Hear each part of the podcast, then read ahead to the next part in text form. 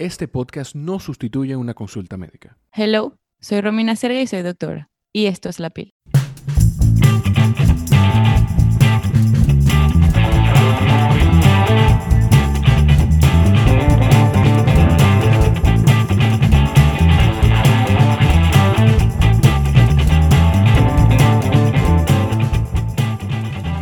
Este podcast es para todos aquellos que consultan sus situaciones de salud a un doctor muy popular últimamente, Doctor Google.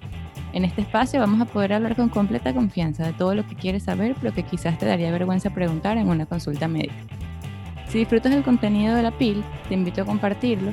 Hay una variedad de episodios que pueden ser útiles para muchas personas, pues hemos hablado de diferentes temas de salud, todos bien variados. Hoy no hay invitado. Jorge, ustedes conocen a Jorge, mi productor, me convenció de hacer un episodio sola, otra vez. Y la verdad es que me parece buena idea que de vez en cuando sea yo quien les comparta algún contenido de, de valor. Si les gusta este tipo de episodios, pues déjennoslo saber para hacerlos con más frecuencia. Le estaba comentando a Jorge antes de empezar a grabar que mi mamá y otras personas me preguntaron por él. En el episodio pasado, pues no habló. Ah, bueno. Te extrañaron, Jorge. Hola, Romy. O sea, es, casi. Es, bueno que la gente sepa que es embaucado que tú me pones a hablar en el episodio. Eso que tú acabas de hacer, tú no me lo habías dicho, pero está bien, perfecto. Aquí estoy. Ya, o sea, ya tú vas a conseguir que tu episodio no sea sola. Exactamente. Pero fue por casualidad, yo tenía todo preparado y justamente ayer mi mamá me dijo, ay, me encantó el episodio con pescado, que no sé qué, pero extrañé a Jorge y yo, ay, se lo diré. El episodio con pescado, el episodio anterior, donde eh, tú hablas con, con José de, de, De su los proceso Santos. de, la- de manga Sí. gástrica. Sí, buenísimo está ese episodio, no se lo pierdan. Y bueno, ya para, para cuando, después que Jorge me, me propone lo de este episodio, yo empiezo a pensar en qué, qué tema puede ser bueno. Y tenía una idea en mente hace unas semanas y estaba buscando con quién conversarlo. Pero eh, yo soy una obsesiva apasionada con los temas de nutrición desde siempre, entonces pensé que quizás no necesitaba a nadie, sino que yo misma podía hablar de eso. Eh, y bueno, eh, vamos a hablar hoy del ayuno intermitente o del intermittent fasting. ¿Qué te parece? A mí me encanta, porque tú sabes que yo lo practico también. ¿Tú, tú, tú haces ayuno intermitente? Sí. Ay, qué bueno, no Yo pensé- sabía. sí, lo, ay, Romina. Ay, lo se- tú me lo habías dicho. Pero decenas de veces. Decenas de veces, pero también no importa. ¿Y, y cuántas horas haces de ayuno? Eh, 16, 8. O sea, yo, yo ayuno 16 horas con la ventana de alimentación de 8 horas. ¿Y qué beneficios has visto?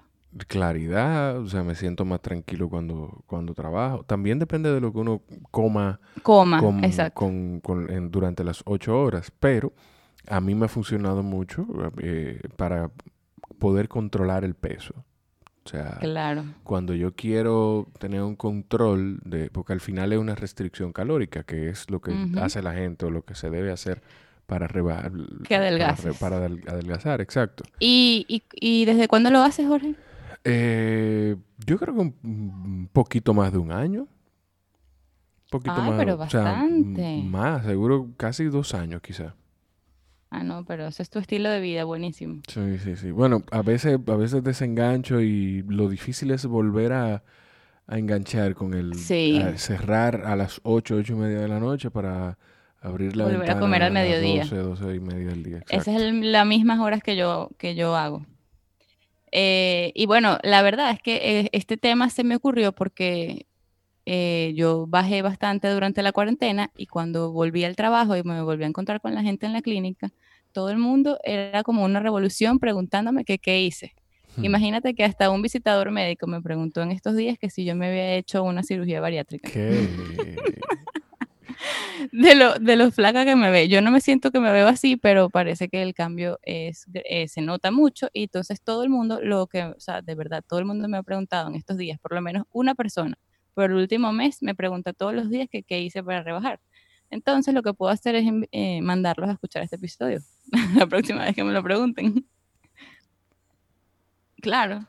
Entonces, puedo comenzar diciendo que yo hice todo, todas las dietas posibles, keto, macros, whole 30, nutricionistas de aquí, de Venezuela, de todos lados. Hice todo. Y eh, de un día para otro, sin expectativas y casi eh, fluyó naturalmente, comencé a hacer fasting eh, y resulta que, que me fue increíble. no esperaba mucho del fasting y ha sido lo que más resultados y más sostenible en el tiempo he podido mantener. Pero ¿cómo tú te topaste con el, con el fasting, que decidiste empezar a hacerlo? Ah, con bueno, resulta que como en febrero o algo así, yo tuve como un cuadro de mm, intoxicación alimentaria y eh, estuve en la clínica, no sé qué, y vomité muchas veces.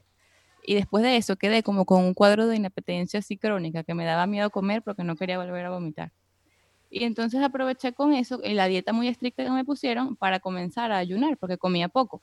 Entonces dije, bueno, déjame aprovechar el ayuno intermitente este, y como una ventana de ocho horas, no sé qué, porque así me cuesta, me, cuesta menos la parte de, de pasar hambre, eh, entre comillas, o sea, mientras tú te acostumbras a, a la ventana de no comer y me sentí súper bien, súper activa, ligera, o sea, me sentía como una pluma. y sin esas ganas constantes de comer todo el día. Entonces investigué más al respecto y decidí como que ponerlo en práctica bien y los y entonces además cuando estaba estudiando sobre el fasting descubrí que los beneficios en la salud son muchísimos. O sea, no solamente, o sea, lo del peso es lo más em, banal, y, y, lo menos importante a nivel de salud, en comparación con los otros beneficios que tiene. Tú sabes que, que yo creo que estamos pecando de algo de que nos, o sea, no le hemos dicho a la gente claramente de qué se trata el ayuno intermitente. Ah, ok, es verdad. Eh, bueno, para, para el, el, ayuno intermitente es una, una forma de alimentación que se hace, que, o sea, se basa en ayunar por un periodo de tiempo, o sea, no ingerir alimentos en un periodo, en un periodo de tiempo, y eh, tener una ventana de alimentación de ciertas horas.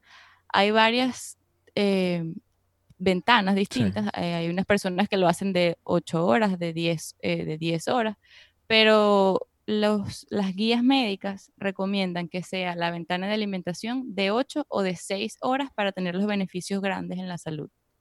Pero claro, poco a poco, o sea, es algo que tú no haces de un día para otro y poco a poco tú empiezas a adaptarte eh, con 12 horas, luego 11, luego 10, o sea, hay varias formas, pero para eso ya que eh, te los debería guiar un profesional. Y con, con, las mujeres pasa, Romy, también que hay que tener cuidado. Tú también, porque tienes distintos conocimientos que, que, el ciudadano común no tiene, porque eres doctora.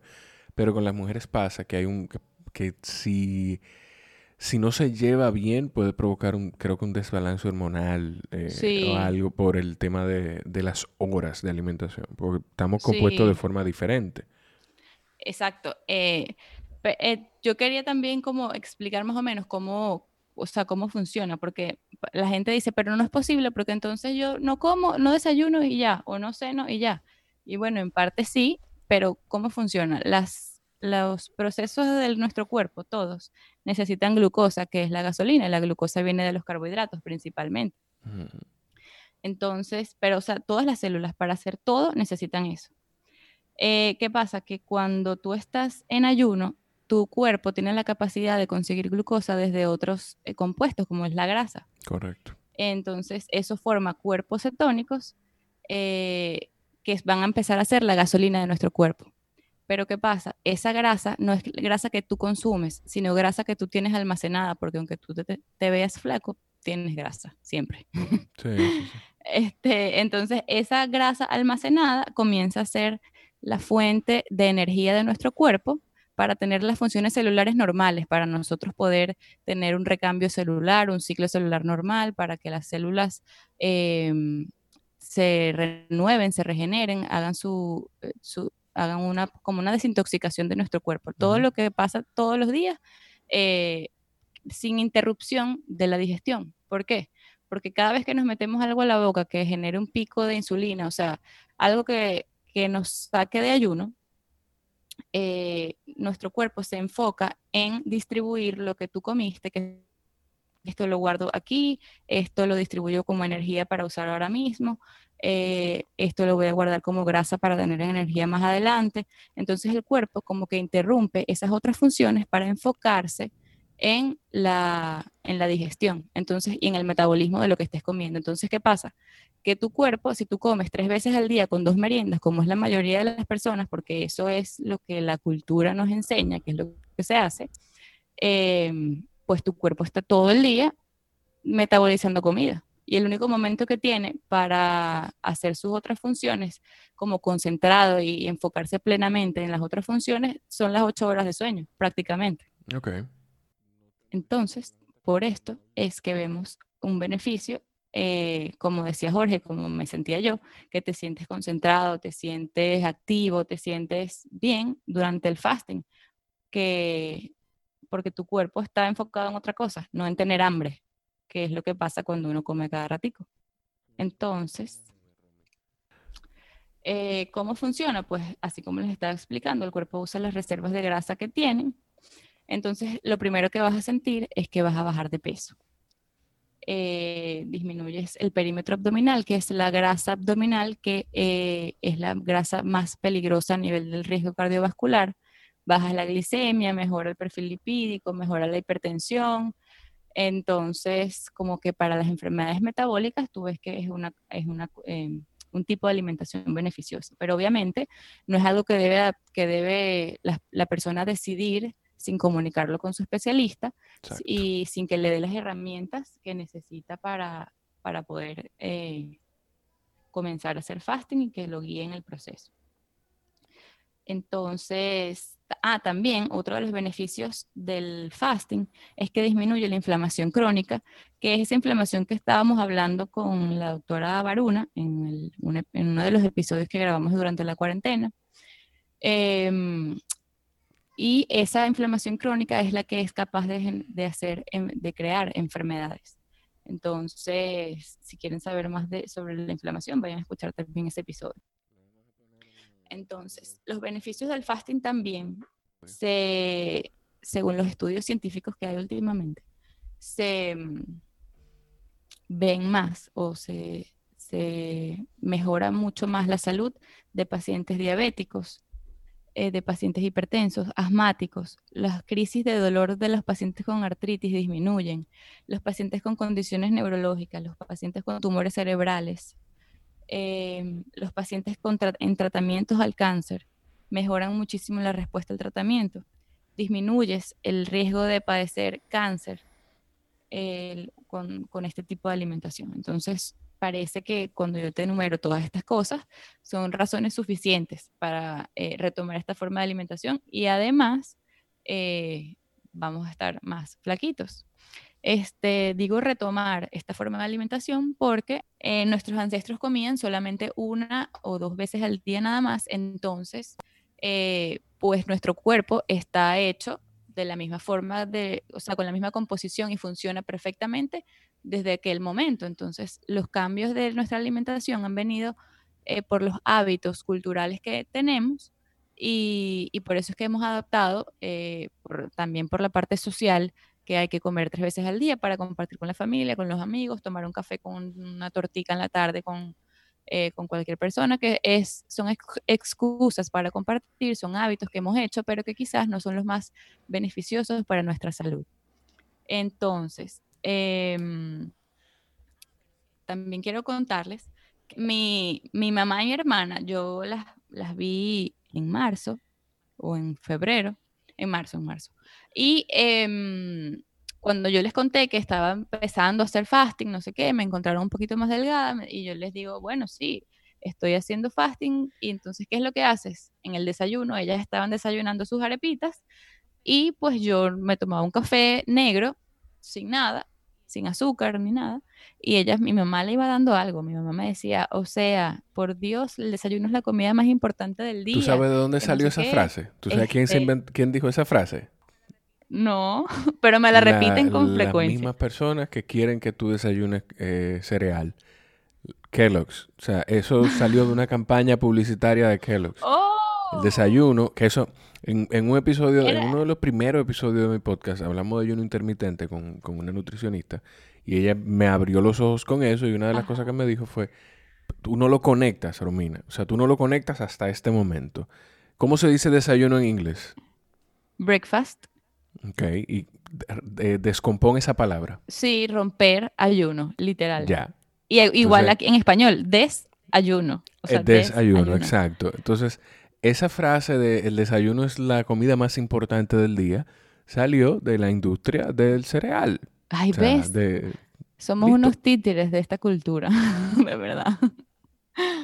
Eh, y, y, mm, es un tema, o sea, que mi mamá es la primera persona que me dice esa frase, pero después, cada vez que yo lo he comentado con cualquier persona, este, que si no vas a desayunar, no, no estoy desayunando.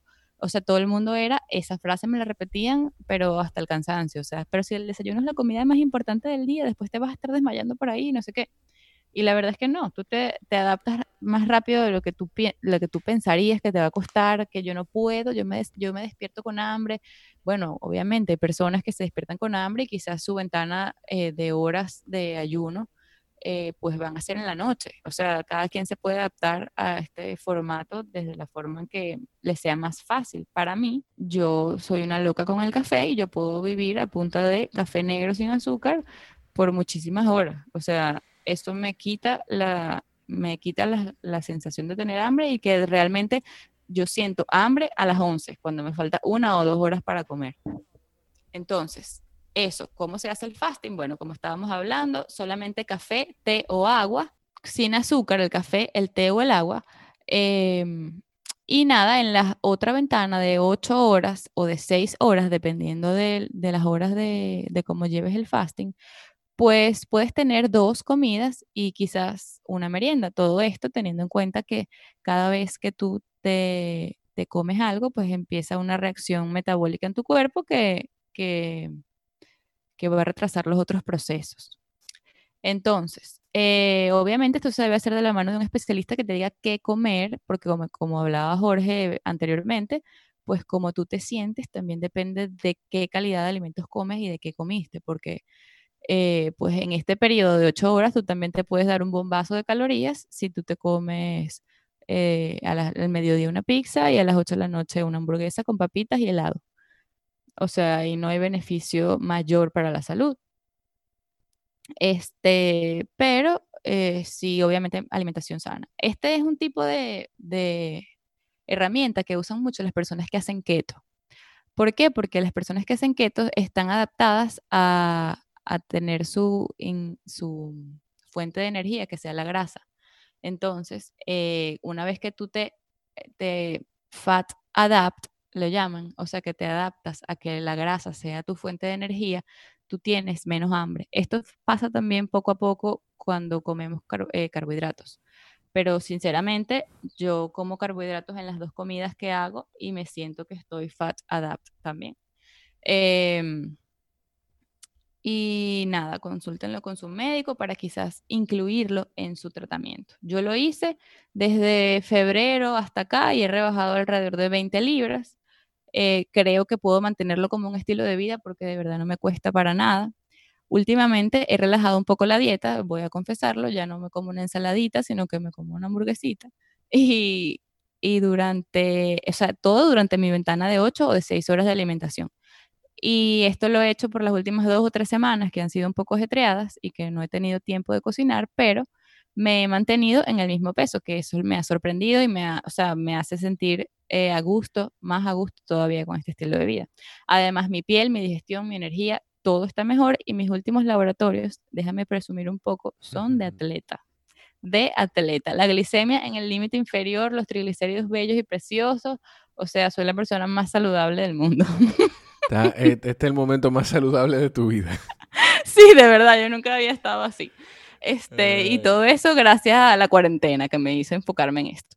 Y ahora, danos tus tips, querido Jorge. No, ya hablé mira. demasiado. No, importante, no, porque es tu podcast. Eso es bueno, es bueno que la gente lo sepa. Ustedes me van a escuchar cada vez po- menos porque es el podcast de Robina. Eh, mira, yo decirle a la gente más que nada que el, el ayuno va a funcionar dependiendo cómo, o sea, qué tan prudente tú seas en tu ventana de alimentación. Lo, eh, o sea, el ayuno como todo es, es enemigo de los excesos. Entonces, es simplemente si que comiste, almorzaste pizza, como dice Romy, pues no cené con una hamburguesa. O sea, Exacto. no. Entonces, eh, para romper el ayuno, ah, bueno, sobre el ayuno. Ajá, para, romper el ayuno. Para, primero para, para mantenerlo, ¿qué me ayuda a mí cuando yo necesito conectar con el ayuno de las veces que he dejado de hacerlo? Es eh, consumir agua con gas, porque el agua con gas te da sensación de, de que te llena un poquito y no tiene calorías tampoco. La gente dirá, ah, pero si el café, el café tendrá quizá una o dos calorías que no es significativo para, para el café amargo. Que no es significativo para, para, romper, para salir de ese proceso de, cetosis en el que entra el cuerpo, que cuando empieza a alimentarse de la, de la grasa. De los cuerpos cetónicos, ajá. Que eso creo eh, que muchos, mucha, la ciencia dice que es a partir de las 10, 11 horas que el cuerpo empieza a decir, ok, no tengo alimento, no tengo, no me han dado combustible, pues voy a utilizar las reservas. Y para romperlo, yo les recomiendo a la gente que lo haga o con ensaladas o con, alimentos altos en proteínas. O sea, para que el pico, para que no haya un pico de, de insulina. De insulina, exacto. Sí, porque también eso es algo importante, menos mal que lo dijiste. Eh, ya casi se me olvidaba, entre tanto que hablé.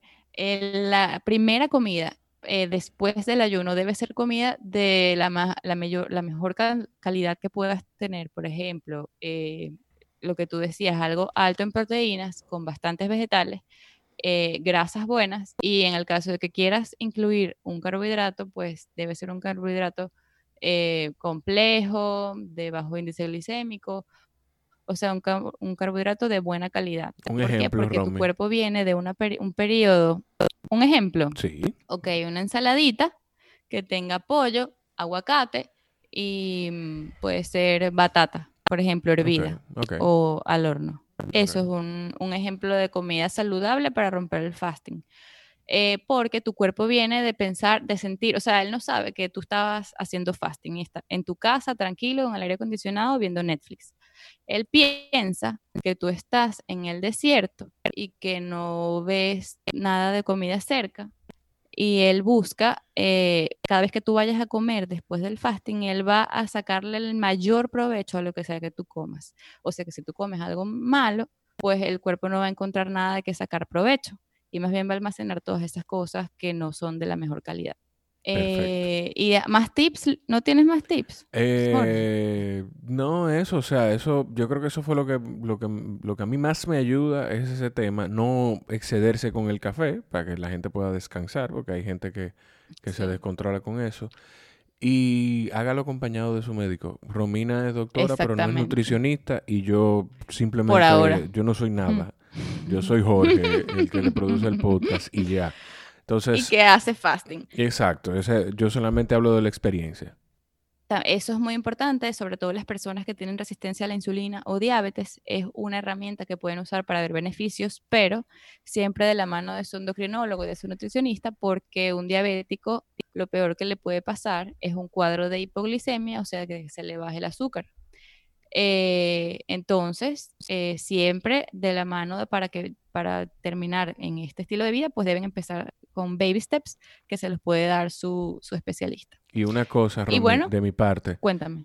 Somos seres individuales. Lo bonito del ser humano es la individualidad que tiene. O sea, somos miles de millones de personas en el mundo y, no, y ninguno es igual al otro. O sea, esto no quiere y no hay una herramienta exacto que sirva para todos. Exacto. Esto no quiere decir que, lo que le sirvió a Romy me va a servir a mí, le va a servir a usted.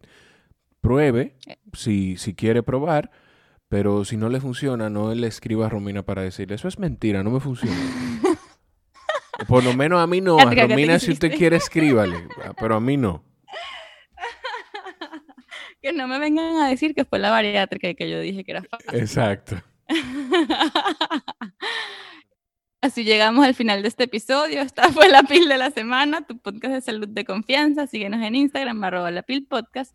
Consúltanos tus dudas a la gmail.com. Si te gustó, compártelo y espera la próxima PIL que estará disponible todos los martes con un nuevo episodio por Spotify, Apple Podcast, Google Podcast y todos los lugares donde se escuchan podcasts.